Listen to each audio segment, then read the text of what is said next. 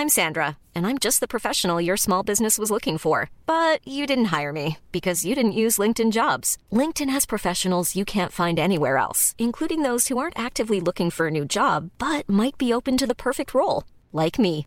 In a given month, over 70% of LinkedIn users don't visit other leading job sites. So if you're not looking on LinkedIn, you'll miss out on great candidates like Sandra. Start hiring professionals like a professional. Post your free job on linkedin.com/people today. Cuando creíamos tener todas las respuestas, cambiaron las preguntas. Bienvenidos a Sin Duda Hashtag Asesórate, un espacio donde hablaremos sobre temas de negocios en un idioma sencillo.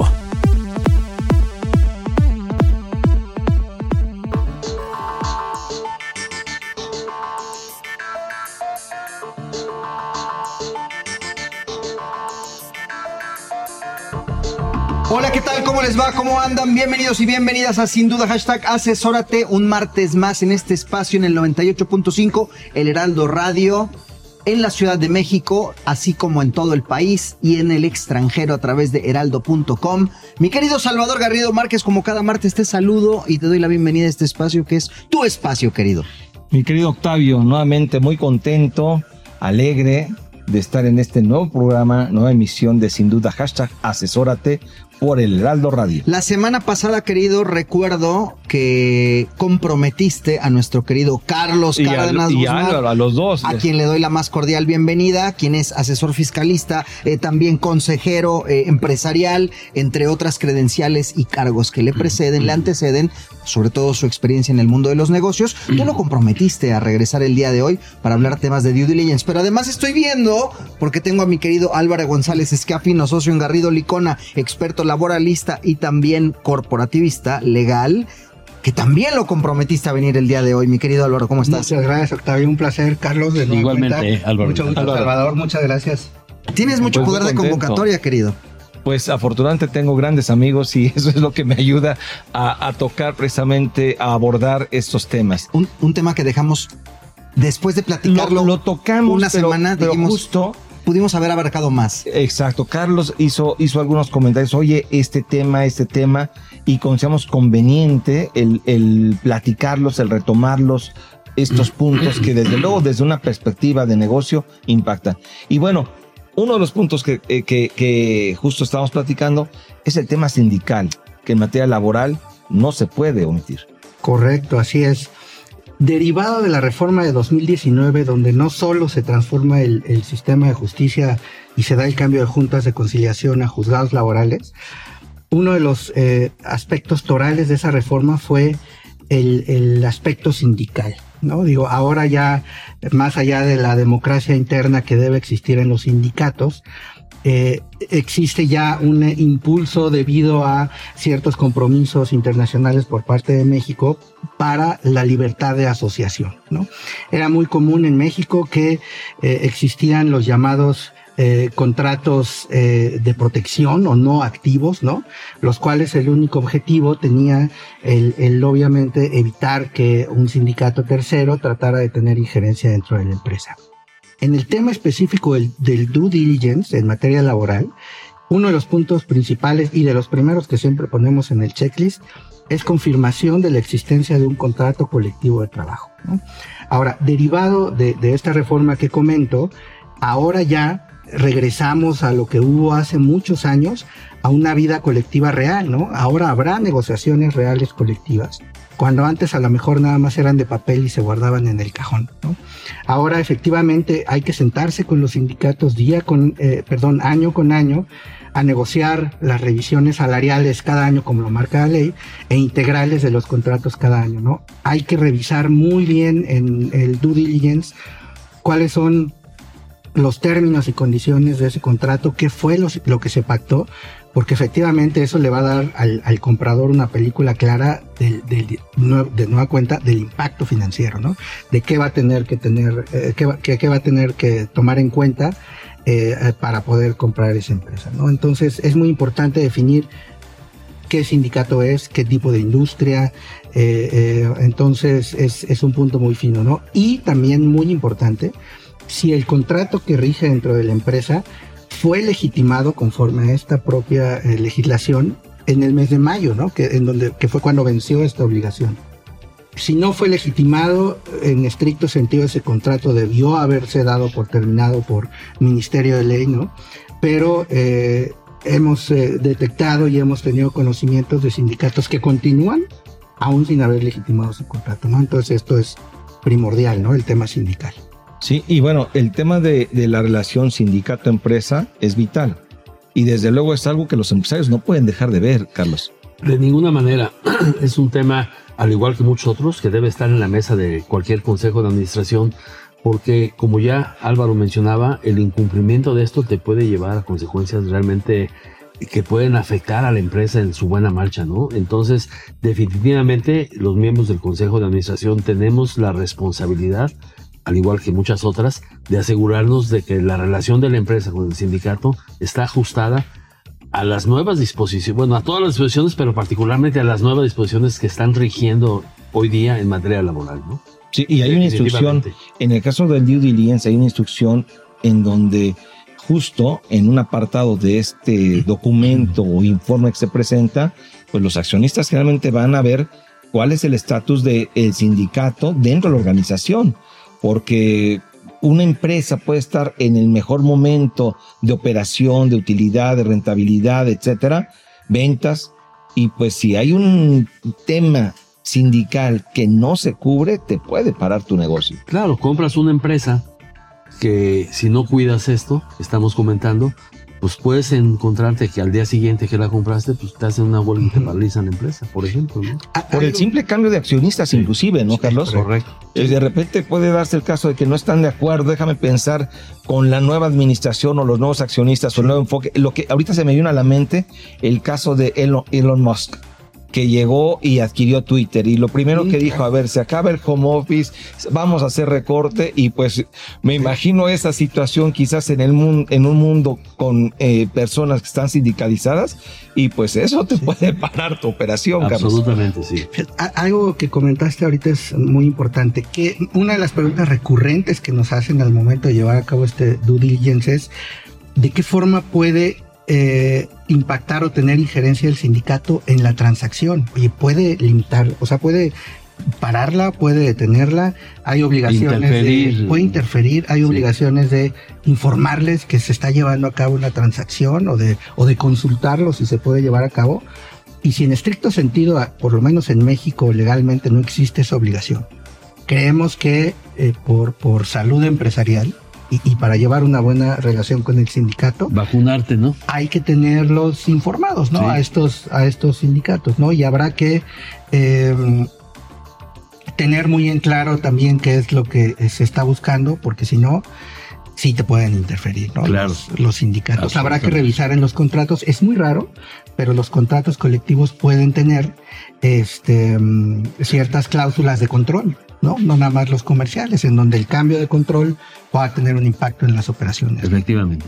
Desde la semana pasada, mi querido Álvaro, nos hablabas de este Kraken, este ente en lo que, el que se convirtió la, la reforma laboral por los cambios que trajo consigo y que bueno, no, no, no alcanzamos a darle, a darle tema a todos ellos y traías algunas particularidades también. Que by the way, ya estamos sobre el tiempo, pero ya pedí que nos, la producción ya, ya pedí que, ya me hicieron señal que podemos este, ampliar los comentarios. Excelente. El registro de los contratos. Perfecto, sí. Digo, una de las reformas que se dieron y que causaron mucho ruido y que siguen causando mucho ruido y generaron ciertas obligaciones es la materia, eh, la reforma en materia de subcontratación. Correcto. Digo, de inicio hubo que eh, digerirla porque la forma en que fue redactada la, la ley generó cierta confusión. Digo, era un tema novedoso, era un tema nuevo, era un tema que inclusive la propia autoridad no tenía muy claro, ¿no? La Secretaría del Trabajo emitía lineamientos ahí que, que eran más confusos que, que aclaratorios, ¿no? Pero al final del camino eh, se crea esta obligación y creo que en el fondo la, la reforma en la materia de subcontratación es, es, buena, ¿no? Digo, eh, se trataba de tutelar eh, principios constitucionales como lo es el reparto de utilidades, pero se generan ciertas obligaciones. Digo, por ejemplo, si tú estás adquiriendo una empresa que presta servicios, habrá que agregarle ese checklist eh, que esté, servicios especializados me refiero. Claro, claro. sí. Habrá que referirse eh, al checklist y agregar un punto en el que haya que revisar su registro en el REPSE, que el contrato de prestación de servicios cumpla con las características y con los, re- los requisitos. Para que pueda legales seguir prestando servicios. Para que pueda seguir prestando ese servicio Sí. y que como proveedor de servicios estés cumpliendo con las obligaciones adicionales, esta carga de reportar tus contratos al Instituto Mexicano del Seguro Social y al Infonavit. ¿no? Correcto. Entonces esto es muy relevante, sobre todo porque la propia reforma establece una obligación solidaria de quien recibe el De- servicio. del, sí, Entonces, del recipiente si, del si- servicio. si no revisas esto, entonces puede, puede ser eh, una contingencia un, muy problema, importante. ¿no? un problema que compraste junto con la empresa. Es correcto, Sí. así es. Que, que aquí sí quiero destacar que eh, es indispensable aclarar que el outsourcing o servicio especializado realmente no está prohibido. Correcto. Lo que está prohibido es que no se pague con el tema de las obligaciones laborales fiscales y que justo este tema de registro que piden en este servicio especializado antes outsourcing, que sigue siendo la misma figura en el fondo, el, el servicio especializado se registre, se paguen los impuestos sobre la renta, seguro social, Infonavit y todos los detalles. Recientemente en una, en una plática que justo Norma Gabriela López, quien es eh, Directora directora de, de recaudación y en el Instituto en el Mexicano. Instituto Mexicano de Seguro Social, hacía ver que ellos están en una campaña de fiscalización muy fuerte. Entonces, nosotros como accionistas, Carlos, pues debemos de cuidar muchísimo que nuestra empresa esté bien en su relación con prestadores de servicios de esta naturaleza. Claro. Porque no, no puedes tú operar poniendo a toda la gente en tu empresa, en tu nómina. No es posible. Desde prestadores de servicios por concepto de honorarios, auditores, contadores, ingenieros, mercadólogos, etcétera, pues no los vas a tener todos registrados porque no es la esencia de tu empresa Claro. el, el que tener esta Y- y gente. tienes eh, la estructura y el conocimiento, ¿no? De acuerdo. Si quisiera, sí. Me, me encanta el- la acotación que hiciste porque no solamente son permitidos, en este caso el- el- los servicios especializados, son necesarios, son fundamentales. Indispensable. indispensables totalmente. Lo que es, lo que sí que ha sucedido es que están más regulados, están en el ojo y, y sobre estas bases. Volviendo a nuestro tema eh, toral, que es el due diligence, tienes que asegurarte que si estás adquiriendo un negocio que está comprometido en materia de servicios especializados, estos los estén llevando al día, que tengan un correcto. Decía bien y, comentabas, eh, Salvador, sobre la plática que hubo con, con Norma Gaby, a quien le mandamos, por supuesto, un fuerte abrazo. Ella decía, a ver, es responsabilidad también del empresario, en este caso del adquiriente, todo lo que pueda estar sucediendo con ese negocio. Correcto. No lo puedes dejar de lado, no lo puedes dejar pasar. Y, y en un proceso de due diligence se convierte esto en, en toral, ¿no? Digo, como comentábamos, eh, hay que determinar primero si es compraventa de activos o de acciones, ¿no? Si es una compraventa de activos en materia laboral es relevante porque quien adquiere esos activos se convierte en patrón sustituto de esos empleados. Exacto. Entonces, si tú te conviertes en patrón sus- sustituto de esos empleados, en, en el efecto de una sustitución patronal es que compras la contingencia desde ahí para atrás. No obstante que el patrón sustituido tenga una responsabilidad solidaria de seis meses, ¿no? Pero, pero es importante, ¿no? Y de nueva cuenta se entrelaza con las proyecciones financieras que pueden llegar a ser deal breakers, ¿no? Así es. Algo más, mi querido Álvaro, ya vamos, vamos bien de tiempo, pero todavía si tienes algún tema irrelevante que se nos esté yendo. Si acaso dejar el mensaje, digo, obviamente el due diligence se asocia mucho con temas de fusiones y adquisiciones, pero hay que tomar en cuenta que también hay que hacer estos check-ups que platicábamos, ¿no? En el programa anterior. Hay que hacerlos de forma proactiva, es decir, estos vendor due diligence para detectar áreas de oportunidad dentro de la empresa, para crearle valor a tu empresa, para sanear tus operaciones, ¿no? Y para prever en caso de que eh, existiera una inspección específicamente en materia laboral, ¿no?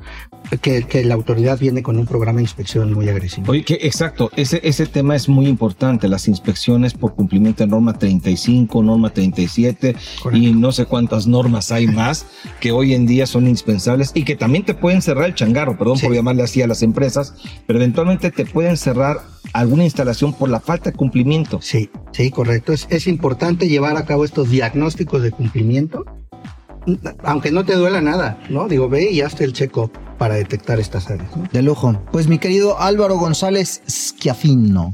Muchísimas gracias. Socio en Garrido Licona, especialista en temas legales, corporativos y laborales, estuvo con nosotros degustando este tema llamado due diligence desde el enfoque donde tú eres especialista. Gracias por venir al programa nuevamente. Muchas gracias. Nosotros nos quedamos en este espacio 98.5, seguimos con el tema.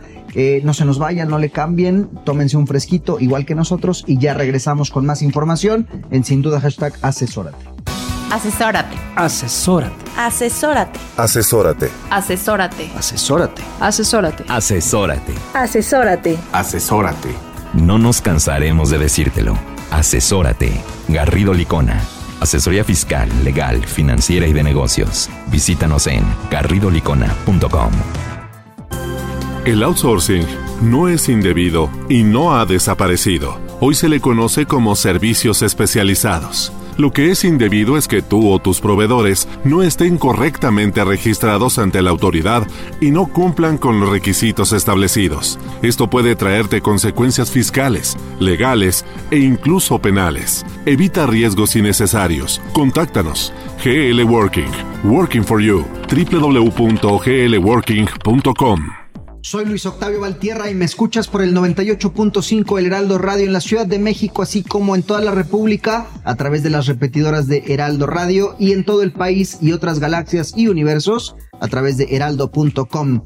Mi querido Salvador, seguimos con este tema amplio, que no solamente nos ha bastado eh, ya eh, un bloque con, con Álvaro González, y un después de haber estado un programa con él, por supuesto con Carlos, que también nos acompañó en el programa anterior, y hoy, bueno, más bien en este instante, vamos a darle un giro para tocar temas de due diligence desde un punto de vista de comercio exterior. Y para estos efectos, mi querida Güera de Oro. Quiero darle la bienvenida una vez más a Alicia Muerza, asociada en Garrido Licona, especialista fiscal, pero también en materia de comercio exterior. Bienvenida a tu programa, sin duda, hashtag asesórate, un gusto tenerte, como siempre. Muchas gracias, Octavio, muchas gracias, Salvador. Carlos, un gusto conocerte, encantada de estar con ustedes. Gracias, igual. Pues eso, mi querido Salvador, comercio exterior no se escapa ni se salva. Sí, obviamente estamos viviendo en un mundo global y como tal, el tema de comercio exterior es indispensable vigilarlo. Obviamente refiriéndonos a empresas que tienen operaciones globales. Y ahí es donde Alicia y el equipo de especialistas entran para vigilar que sobre todo todos los aspectos en materia legal y desde luego impositiva, porque esto tiene un tema impositivo, se cumplan. Alicia, ¿cuáles son los puntos relevantes que deben cuidarse en un due diligence en materia de comercio exterior? Los puntos relevantes que debe de observar una empresa, sea pequeña, mediana o grande en materia de comercio exterior, puedo decir que son básicamente dos. Uno es tener integrado lo que es su expediente de comercio exterior, que es el expediente que conforma todas las operaciones, qué es el pedimento, si está bien llenado y si no hay diferencias en impuestos. ¿Por qué? Porque la consecuencia más leve que podría tener una empresa es imposición de una multa por omisión de impuestos. La más grave, un embargo precautorio. Y la peor, pues obviamente que se le retenga la mercancía. No solamente es un tema de impuestos, sino también puede ser llegar a ser un tema de que la mercancía esté internada en territorio nacional de manera ilegal. Entonces, en estas revisiones que se hacen o auditorías internas, siempre se busca la prevención y dentro de la prevención está revisión de documentos que pueden ser desde los contratos que se tienen celebrados con las, en las operaciones, todos los valores incrementables que se pueden dar con operaciones que se utilizan Incoterms, que es otra de la forma como se llega a la mercancía del extranjero hacia la empresa. También se revisa lo que es el debido llenado de estos pedimentos y siempre haciendo un comparativo con la glosa. La glosa es toda esta documentación que tiene la autoridad que debe ser coincidente con las operaciones de la empresa y que también se hace un cruce con el agente aduanal. El agente aduanal es una pieza muy importante en estas revisiones y se tiene que tener ese obviamente comunicación y confianza para poder tener integrado este expediente electrónico. Sí, ahora en este análisis que se hace eh, de las empresas en donde se va a invertir o se van a adquirir en materia de comercio exterior, pues por lo regular también hay puntos y hay eh, situaciones de desviaciones, es decir, una posible contingencia. Carlos, esto impacta desde luego el mundo de los negocios y decisiones de los accionistas que van a invertir. Sí, desde luego. En el entorno que estamos comentando, eh, referido a due diligence, obviamente si tú estás en el proceso de compra de una empresa, obviamente una empresa que, que lleva a cabo operaciones de comercio exterior, porque si no, pues no hay tema, pues, pero estamos dando por hecho que hablamos de empresas con operaciones de comercio exterior, es muy importante lo que ya mencionó, porque eh, de haber desviaciones, pues entonces tú como adquirente puedes verte involucrado en, temas muy graves con la autoridad fiscal. Eh, por omisiones en el pago de impuestos, por eh, aranceles diferentes, en fin, diferente, una multiplicidad de causas de tal manera que, al igual que en otros temas que hemos comentado, tienes que cerciorarte que el cumplimiento fue el que correspondía de acuerdo con las leyes vigentes. Porque de no ser así, pues seguramente hay un pasivo que seguramente no está registrado y que tú como adquirente vas a tener que hacer frente en algún momento dado. Eh, que esa es la parte importante, Carlos, porque finalmente tú al adquirir una negociación, una empresa o activos, pues te adquieres también la responsabilidad del pasado propietario, accionista, inversionista. Y pues es indispensable que este tipo de detalles los estés cuidando. Y, desde luego, pues la decisión, me imagino, en torno a la responsabilidad es algo que debe vigilarse. Eh, Alicia, en términos generales, yo te diría que uno de los puntos que llama la atención es el tema de IVA. Así es. Ahí, ¿qué podemos encontrar en materia de IVA? En materia de IVA, bueno, las empresas que realizan este tipo de operaciones, lo que están buscando es, además de contar con un programa IMEX, con una certificación de IVA y de IEPS. Esto les permite tener una exención en lo que es el gravamen del arancel, así como dentro del impuesto al valor agregado. ¿Qué pasa si estas empresas pierden su certificado de IVA? Obviamente tienen un adeudo y ese adeudo lo tienen que pagar. O retornan la mercancía o cambian de régimen y pagan el IVA que se les debe o ahí viene un tema de incumplimiento que puede traducirse pues obviamente en un crédito fiscal hasta la pérdida de la mercancía. Pues Octavio, estamos hablando de que el tema de comercio exterior es algo que no se puede perder de vista desde luego desde una perspectiva de accionistas, la responsabilidad que están adquiriendo por la adquisición de una empresa o por su inversión, pues es indispensable que consideren este due diligence en materia de comercio exterior. De acuerdo, pues ya lo escucharon queridos y queridas, Alicia Muerza, quien nos vino también a dar esta, esta perspectiva desde comercio exterior, a quien agradecemos por estar una vez más con nosotros, mi querida Alice. Muchísimas, gracias. Gracias, gracias por la invitación y bueno, pues estamos aquí para para lo que se les ofrezca. Excelente. Pues queridas y queridos, vamos a hacer una breve pausa en este espacio titulado sin duda hashtag asesórate. Nos escuchan por el 98.5 El Heraldo Radio, ustedes ya lo saben. Estamos platicando sobre due diligence, la debida diligencia en los negocios. Alicia Mores estuvo con nosotros, Carlos Cárdenas, Salvador Garrido y un servidor, Luis Octavio Valtierra. Hacemos una breve pausa, tomamos un fresquito y regresamos con más aquí en Sin Duda Hashtag Asesórate.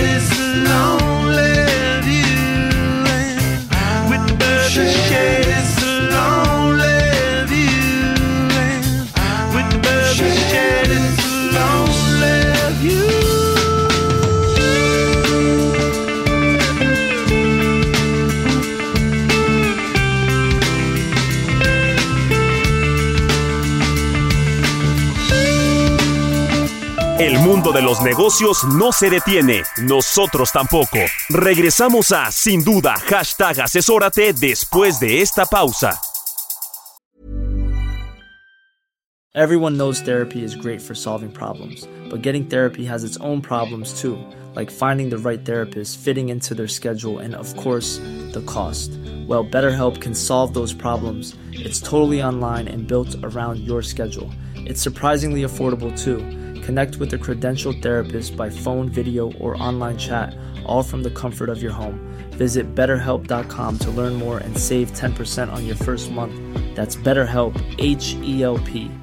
I'm Sandra, and I'm just the professional your small business was looking for. But you didn't hire me because you didn't use LinkedIn jobs. LinkedIn has professionals you can't find anywhere else, including those who aren't actively looking for a new job but might be open to the perfect role, like me. In a given month, over 70% of LinkedIn users don't visit other leading job sites. So if you're not looking on LinkedIn, you'll miss out on great candidates like Sandra. Start hiring professionals like a professional. Post your free job on linkedin.com/people slash people today. Estamos de regreso en Sin Duda, hashtag asesórate, con el análisis de los temas empresariales que afectan a tu negocio. Bienvenidos de vuelta a Sin Duda Hashtag Asesórate por el 98.5 El Heraldo Radio en la Ciudad de México y en todo el mundo por heraldo.com. Estamos hablando de due diligence. Llevamos ya un programa y con este medio platicando sobre este aspecto empresarial relevante. Ya tocamos el punto de vista eh, legal, comercio, financiero, y laboral, corporativo. para cerrar con broche de oro invitamos a un experto en materia fiscal, socio en Garrido Licona y Asociados. Me refiero a Juan José Arco Sánchez, quien ya ha estado en este espacio en otras ocasiones. Muchas gracias por la invitación. Y cerramos donde duele. Sí, en aspectos, en aspectos fiscales. Siempre no son ajenos a este espacio, a este programa y por supuesto traemos a los especialistas, a los camiseta número 10, para que vengan a platicarnos del tema. Mi querido Juan José, no perdamos del radar que eh, el tema de impuestos, como ya bien lo anticipó Salvador, va inherente con las empresas. ¿Cómo tendríamos que entrarle desde el punto de vista fiscal para la materia de due diligence? Bueno, digamos un poco a manera de introducción, debemos recordar que el, el- el gobierno federal, el SAT o quien corresponda, pues es nuestro socio incómodo, ¿no? O sea, siempre se lleva el 30% de la utilidad y ese va a estar con los Nos, anteriores nos van a clausurar el programa, mi querido Juan. bueno, muchas gracias. No, es, es- Juanjo es duro, tiene, tiene siempre el, el- el- Ese el- sarcasmo. el- el- exacto, pone, pone aquí una, una, una pizca de, de, de sarcasmo, pero, pero además de mucha realidad. O sea, en el entendido de que sabemos a qué te refieres, mi querido Juan José. Bueno, es un socio que va a estar con los anteriores dueños, con los nuevos, con los futuros. Y los que lleguen, demás. sí, O sea, correcto. siempre va a estar ahí, siempre va a estar. Eh, le vamos a tener que compartir el 30% de la utilidad, que obviamente no estoy diciendo que esté mal, digo, tenemos que tenemos que satisfacer los gastos públicos, pero bueno, ya entrando a lo que es el tema de, de lo que es el due diligence Perdón, fiscal. pues ya entrando pensé que ibas a decir las campañas, ¿eh? pero, pero bueno. Ese es para el otro programa. Que no, no, no, no. Ya que andamos duro y a la cabeza, dice Juan José. No, eso sí. ¿Para qué servirá esta mecha? Este, no, bueno, primero debemos recordar que hoy estamos eh, en una, ahora le llaman hiperfiscalización, en donde, pues, para empezar, la autoridad fiscal tiene toda nuestra información, factores que emitimos, factores que recibimos, este, recibos de números que emitimos, este, constancias de retención, entonces, para ellos, eh, y además ellos cuentan con una tecnología muy importante para ver desviaciones, para ver todas estas cuestiones que pudieran generar alguna diferencia de impuestos. Entonces, obviamente, ya entrando a lo que es el, eh, el due diligence, pues, Sí, es justo lo que te iba a preguntar. A ver, bajo esa figura, ya, ya, ya comentaste este tema en donde, pues desde luego está el cumplimiento fiscal, es vital en todas las empresas. Pero entonces, el due diligence, ¿por qué es importante en esa materia?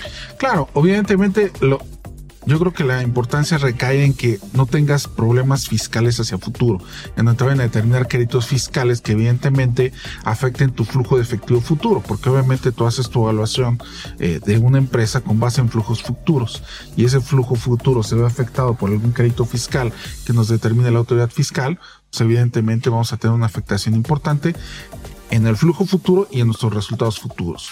Eh, considerando esto, pues es evidente que tenemos que hacer un due diligence, muy completo en donde verifiquemos que efectivamente las compañías o la compañía o nuestro target eh, haya cumplido con todas sus obligaciones fiscales y evidentemente pues este abanico es muy amplio puede ser desde la emisión de facturas hasta temas como el beneficiario controlador temas que inclusive no están regulados eh, muy claramente en las disposiciones fiscales como puede ser la materialidad que es un concepto que ha introducido la autoridad fiscal pero que realmente no hay un marco jurídico tan claro ¿no? que pudiera este, tener el, contribuyente para definir este tema ¿no? Sobre esas bases, eh, ¿habría alguna recomendación en particular? Yo, yo he escuchado recurrentemente en este programa, en este espacio, sobre la importancia que son los ejercicios del pasado. Y a lo mejor no, no referirme a toda la historia de la empresa, pero sí habría una temporalidad que tenemos que tener particularmente en cuenta. Mira, evidentemente en cada due diligence se determina un periodo, pero obviamente eh, debemos recordar que las autoridades fiscales tienen cinco años para revisarte. O sea, a lo mejor lo ideal sería revisar cinco años hacia atrás. Eh, yo creo que es lo más conveniente, pero evidentemente pues habrá que ver cuál es el acuerdo que, que tiene entre los accionistas, porque a veces se marca uno o dos años, ahí dependerá cuál sea la negociación que, que haya, ¿no? Pero evidentemente, pues sí, el, el due diligence tiene que comprender todo lo que son las declaraciones mensuales, anuales, sobre todo los criterios que ha adoptado la, la corporación o el target que podemos estar eh, eh, o tener como target, como objetivo de compra, porque evidentemente pues pueden ser cuestionados por la autoridad fiscal y evidentemente eso traernos algún tema hacia futuro. De hecho ya, perdón Carlos. No, nomás eh, en la misma línea de lo que estás diciendo, eh, cinco años y hay ciertas circunstancias en que podrían ser diez años, entonces también habría que evaluar eh, Sí, esas claro. circunstancias. ¿no? Sí, sí, sí, te- no he presentado algún aviso de cambio de domicilio, Por ejemplo, o no tener contabilidad, que bueno, ya esperemos que no estemos en ese caso, ¿no? Exactamente. sí. Y evidentemente ya hay ahora temas, por ejemplo, pues temas, oye, tengo que verificar que no, no hayan realizado operaciones con empresas que estén en listas negras, eh, eh, temas de ese tipo que antes pues como que no, no veíamos tanto en un due diligence, ¿no? Carlos, yo, yo ah, eh, sabes que este espacio trae diferente materia en la práctica profesional y en los negocios. Y bueno, sobre estas bases, el mundo de los negocios va cambiando frenéticamente, año con año surgen nuevas obligaciones y en ese sentido el empresario pues las tiene bien seteadas, las tiene en el radar, porque al final del día se transforman en cumplimiento para el empresario.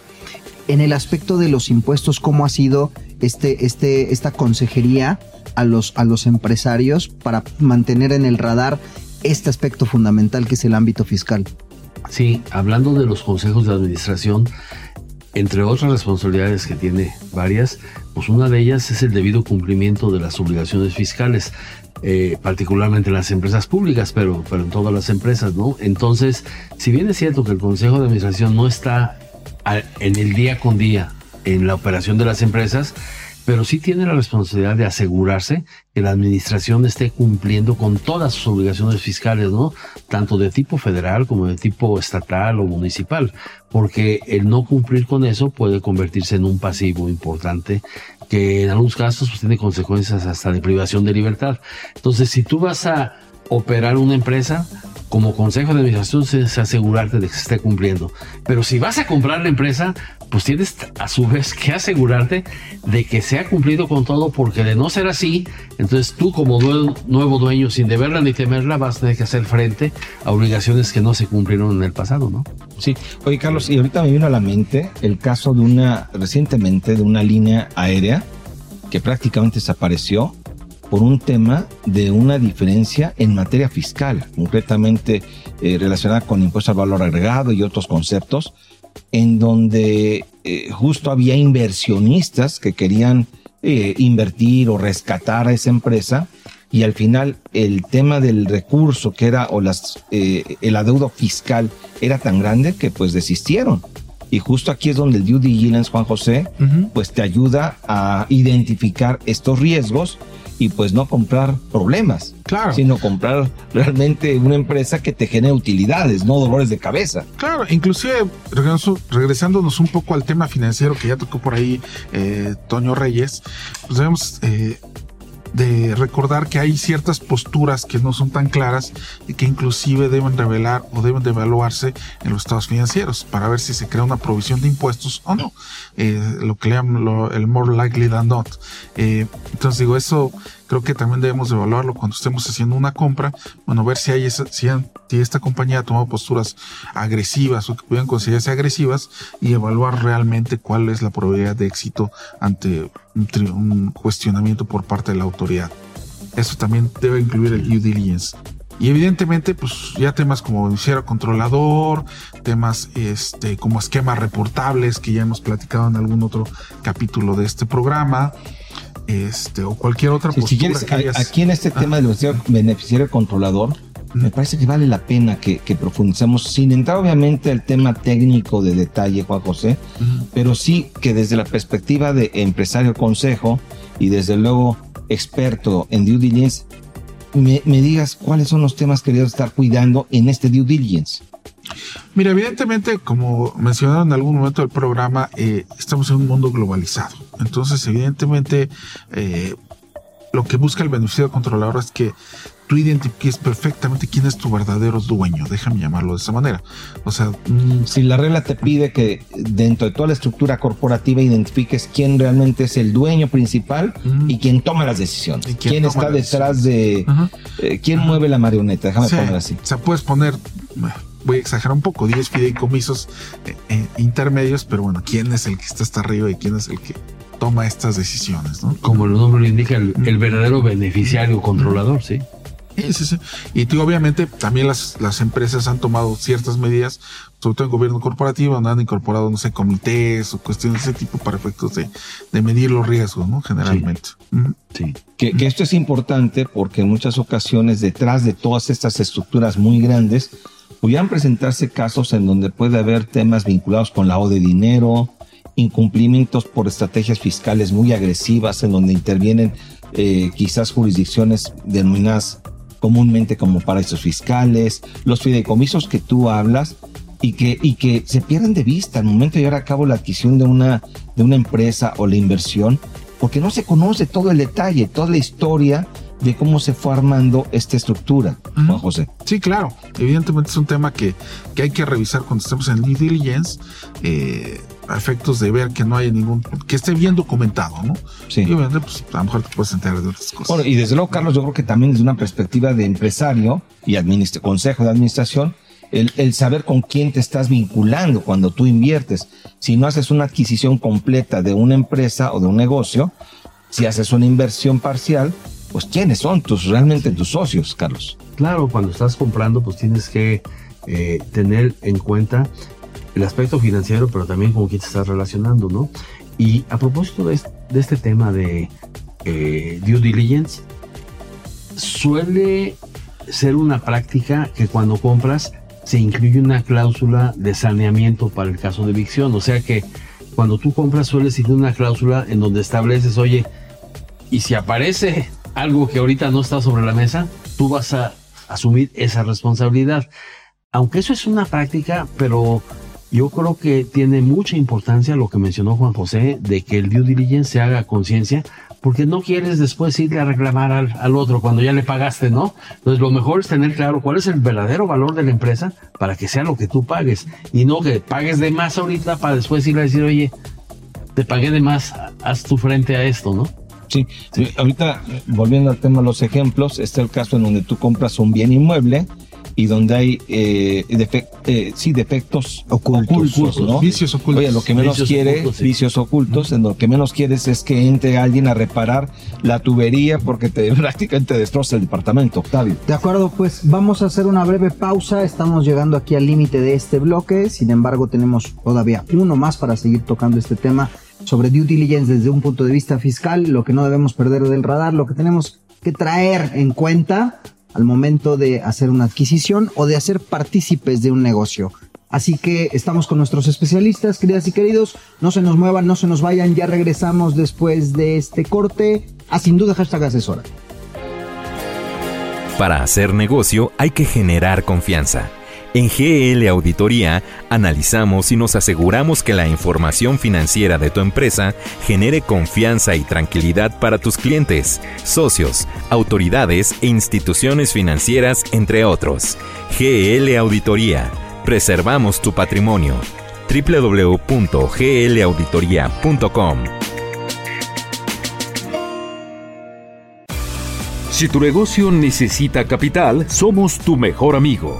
Cumpel Capital te ofrece arrendamiento, financiamiento, crédito, factoraje, movilidad y una amplia gama de soluciones a la medida.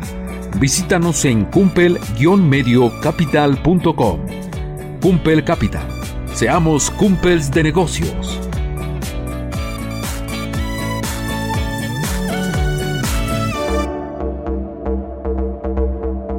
Bienvenidas y bienvenidos de vuelta, sin duda, hashtag asesórate por el 98.5 El Heraldo Radio. Yo soy Luis Octavio Valtierra. Te invito a que nos escuches también desde heraldo.com, así como por todas las repetidoras que repiten la señal de Heraldo Radio en el país.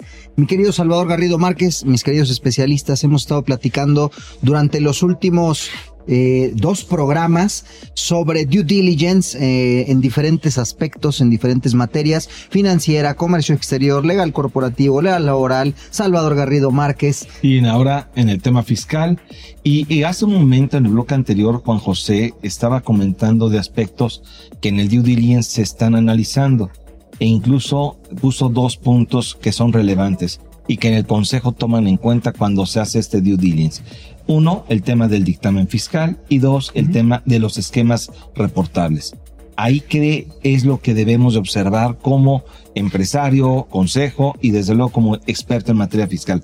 Juan José, como experto en materia fiscal. Mira, evidentemente los esquemas reportables en principio son posturas o son eh, estrategias que no le gustan a, a las autoridades fiscales pues evidentemente las tenemos que evaluar con mucho cuidado y ver sus reales posibilidades de que esto se convierta en un posible crédito fiscal. Evidentemente es un tema eh, muy, muy relevante, el cual ya, ya daba una posible solución, Carlos, que era pues poner una cláusula de saneamiento de evicción en temas del Código Civil. Obviamente hay otra alternativa que también es, oye, pues si voy a pagar 100, pues te pago 80, y si no hay contingencias, pues luego te pago los otros 20, ¿verdad?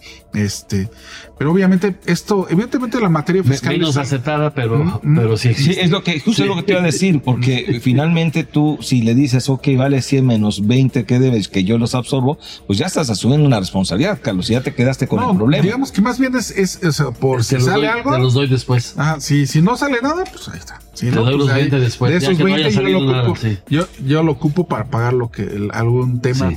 de cualquier tipo, ¿eh? no solamente fiscal, ¿no? Un contexto fiscal. Pero Men- menos aceptado generalmente por el Claro, vendedor, pero, claro. pero es un esquema. Sí. sí, es un esquema. Sí, Y que, ahí- que allí en esa parte me parece que es indispensable, Juan José, que justo el, el vendedor y el comprador tengan muy bien establecidos estos acuerdos, estos lineamientos en el contrato Claro. de adquisición, vamos, en el documento formal de compra. Sí, sí, sí. No, inclusive déjame decirte que ha habido casos donde las contingencias fiscales son tan grandes que pues es mejor o no compro o como por ahí lo mencionó Álvaro, pues mejor compro nada más los activos y no compro El los problemas sí. de las no, no compro los problemas de la sociedad. Claro. Que fíjate que se vino a la mente, estamos hablando de también en, en los programas que hemos tenido el pasado y este, de, de cuando hay adquisición, cuando hay una inversión, pero también el tema de fusión, Juan José. O sea, puede haber un due diligence porque dos grupos empresariales se, se fusionan, se integran, vamos. Y ahí es donde sí. también debe de ver este tema fiscal de esquemas reportables y el dictamen fiscal, Juan José. Claro. En el Sí, dictamen sí, fiscal ahí vienen los pecados revelados. Deberían de venir los Deben de venir, sí. Entonces, digo, es indispensable revisarlo. Evidentemente, también los informes que se dan a, la Asamblea de Accionistas, que es una obligación, eh, y bueno, también al Consejo, seguramente con base en el gobierno corporativo, que seguramente tienen muchas empresas, ¿no? Se tiene que suscribir este, una declaratoria de que la empresa cumplió con sus obligaciones fiscales por parte del Consejo de Administración. sí. Oye, y permíteme hacer una pregunta, porque también es algo que ha sido recurrente en este espacio, en materias de cartas invitación, que, que probablemente la empresa empresa pudiera tener ahí alguna contingencia. Cartas de invitación, Octavio, y sobre todo ya procesos de revisión o de fiscalización. Ahí voy. Llámese auditorías, Exactamente. visitas domiciliarias, revisiones de gabinete, procesos de litigio, etcétera. Juan Sí, José. claro. No, de- evidentemente, cuando vemos el cumplimiento, es también ver que esa es la otra parte. O sea, qué realmente tienen ahorita en proceso, ya sea litigio, auditorías abiertas. Sinceramente, las cartas de invitación creo que sea lo más. este, Lo más light. light, ¿no? Pues sí, Pero- porque hoy a todos. Aún así, ojo, nuestros especialistas nos han dicho lo importante que es a esas propias darles respuesta. Ah, no, claro, Porque sí, ese sí, puede sí. ser el hilo que jale la media. De- definitivamente, pero digo, ahorita- en principio ahorita no hay nada que, que haya descubierto la autoridad que ya te quiera liquidar. ¿no? Pero, Pero- evidentemente sí es, sí es un tema porque además algo que a mí me gustaría destacar es que eh, la materia fiscal es algo muy, di- muy dinámico. Y por ejemplo, algo que ahora tenemos que ver son los criterios jurisdi- jurisdic- jurisdiccionales o de los tribunales. Y pongo dos ejemplos muy claros que son de este año. ¿no? Pues por año habíamos dicho, oye, pues puedes acreditar el IVA aun cuando se ha pagado vía compensación. Por eso todas las empresas lo traían, o sea, una gran mayoría. Y hoy ya la corte dijo que no era válido, ¿no? Este, hace unos días también salió una jurisprudencia del Tribunal de Justicia Administrativa, en donde dice, oye, ¿sabes qué? La asistencia técnica no es actividad empresarial. Y por años la autoridad fiscal, los asesores, los contribuyentes, habíamos pensado que sí eran. Entonces, evidentemente, esos son temas que no estaban sobre la mesa, pero hoy si hago un due diligence, pues tengo que considerar o tengo que ver cómo los voy a evaluar. ¿Por qué? Porque pues seguramente lo han visto o lo habíamos visto de diferente manera durante los últimos 20 o 30 años, no sé cuántos años. ¿no? Entonces es un tema que está surgiendo, su- surgiendo y creo que es un tema que hay que analizar ya, ya, su- ya en este momento. Sí, lo que dices me da pie para un comentario rápido en el sentido de que eh, vivíamos dando por hecho muchas cosas, pero en los últimos años los tribunales han emitido criterios que, aunque nos parezcan eh, pues improcedentes, pero pues, los han emitido y, y son la autoridad, Ajá. entonces habrá que tomar en cuenta todo eso, ¿no? Porque sí ha habido muchos nuevos criterios que jamás nos hubiéramos imaginado que un tribunal iba a fallar en ese sentido y lo están haciendo, ¿no? Claro. Y Así es. evidentemente también, eh, por ejemplo, en tema de pagos al extranjero, pues, obviamente ya, ya está el MLI, ¿no? El, el convenio multilateral que cambia todo el enfoque de, lo- de cómo habíamos visto los tratados o de cómo se pudieron haber visto en años pasados. Y evidentemente son temas que hay que considerar cuando hagamos un due diligence, al menos en la parte fiscal. Ahora, Carlos, cuando hay este tipo de situaciones en donde hay temas de litigio que una empresa tiene eh, por créditos fiscales que la autoridad determinó, cuando hay revisiones de auditoría, cuando hay inclusive las cartas de invitación que en principio son invitaciones como las invitaciones a misa, ¿no? O sea, suena la campana, no hay una obligación, va el que quiere, pero en este caso particular sí hay un riesgo. No hay, ¿Cómo la no hay una obligación materializada, pero puede ser una obligación en proceso. Puede ser el Exacto. inicio de una obligación en proceso. sí. Totalmente. Eh, Como, como consejo, en este caso, eh, los consejeros, los miembros del mismo y como empresario, pues cómo, cómo ven estas situaciones. Pues me imagino que hay un impacto, pues, en donde tú ves eso y no te quieres acercar. Huele mal, vamos. Bueno, si tú estás en el proceso de compra de una empresa y, y estás practicando un due diligence como comprador y surgen estos temas, definitivamente tienes que evaluarlos. No puedes ignorarlos porque potencialmente pueden convertirse en un pasivo importante. Entonces tienes que evaluarlo. Lo que normalmente se hace es que tu asesor fiscal, el asesor fiscal del comprador, te tiene que dar una opinión de cómo ve la situación, ¿no? Eh, pero aún así, porque al final de cuentas, pues, el asesor fiscal te dará una opinión. Pero al final de cuentas, pues los tribunales son los que dan la última palabra. Entonces, aún así tiene que evaluarse cómo te vas a proteger de ese riesgo para el caso de que sí se materialice, ¿no? Fíjate, me acordé, Carlos, hace ya algunos ayeres, mucho tiempo, nos tocó participar en este caso en un due diligence de una compañera de re- una em- sí, una institución de reaseguro. Sí. En donde tú eras el líder de este proyecto y me tocó llevar a cabo este due diligence. Y pues bueno, los resultados que encontramos derivaron en que había una contingencia o posible riesgo fiscal, aun y cuando el asesor de la otra parte decía y juraba que del todo soportado, pues nosotros consideramos que no, y eso fue motivo para, para poner una disminución en lo que sería el precio de la operación y esa salvedad que hace un momento comentamos en los contratos. Correcto. No puedo dar el nombre, desde luego, que no sé si por ahí están en México, pero bueno, Nos tocó ver ese caso, Carlos. Ni hace falta que des el nombre, lo importante No, es el hecho. eh, seguramente te acuerdas. Sí, Queridos, de manera muy veloz, mi querido Juan José Arcos, una reflexión final porque ya estamos llegando al final del programa lastimosamente. Pues que cuando sean involucrados en algún tema de compra de bienes, de activos, de empresas, pues sí llevan a- a cabo un due diligence muy minucioso a efectos de evitar problemas posteriores. Mi querido Carlos, muchísimas gracias por habernos acompañado en este par de programas. Una reflexión final rápidamente, por favor. Bueno, estamos hablando de, de due diligence. Significa asegurarte que vas a pagar un precio acorde a lo que estás comprando. Para eso sirve el due diligence. De acuerdo. Salvador Garrido Márquez, muchas gracias por habernos acompañado una semana más. Pues gracias a ti, Octavio. Carlos, de verdad un placer, un honor. Muchísimas gracias por aceptar la invitación conmigo, ¿eh? a estos dos El- programas. Juan José, igualmente. Al contrario, un placer Nos volvimos aquí. a reunir después de, y después de tantos años seguimos viéndonos, afortunadamente. Today is gonna be the day that they're gonna throw it back to you. By now, you should have somehow realized what you gotta do. I don't believe that anybody feels the way I do about you now.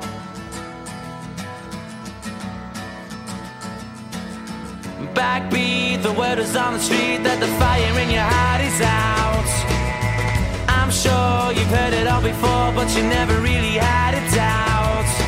I don't believe that anybody feels the way I do about you now.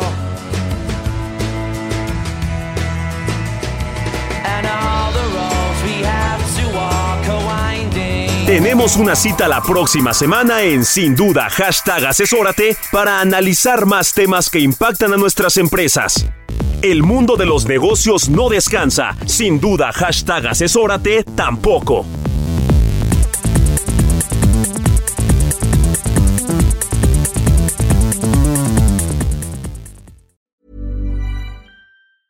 Planning for your next trip? Elevate your travel style with Quince. Quince has all the jet setting essentials you'll want for your next getaway, like European linen, premium luggage options, buttery soft Italian leather bags, and so much more. And is all priced at 50 to 80% less than similar brands. Plus, Quince only works with factories that use safe and ethical manufacturing practices. Pack your bags with high-quality essentials you'll be wearing for vacations to come with Quince. Go to quince.com slash pack for free shipping and 365-day returns.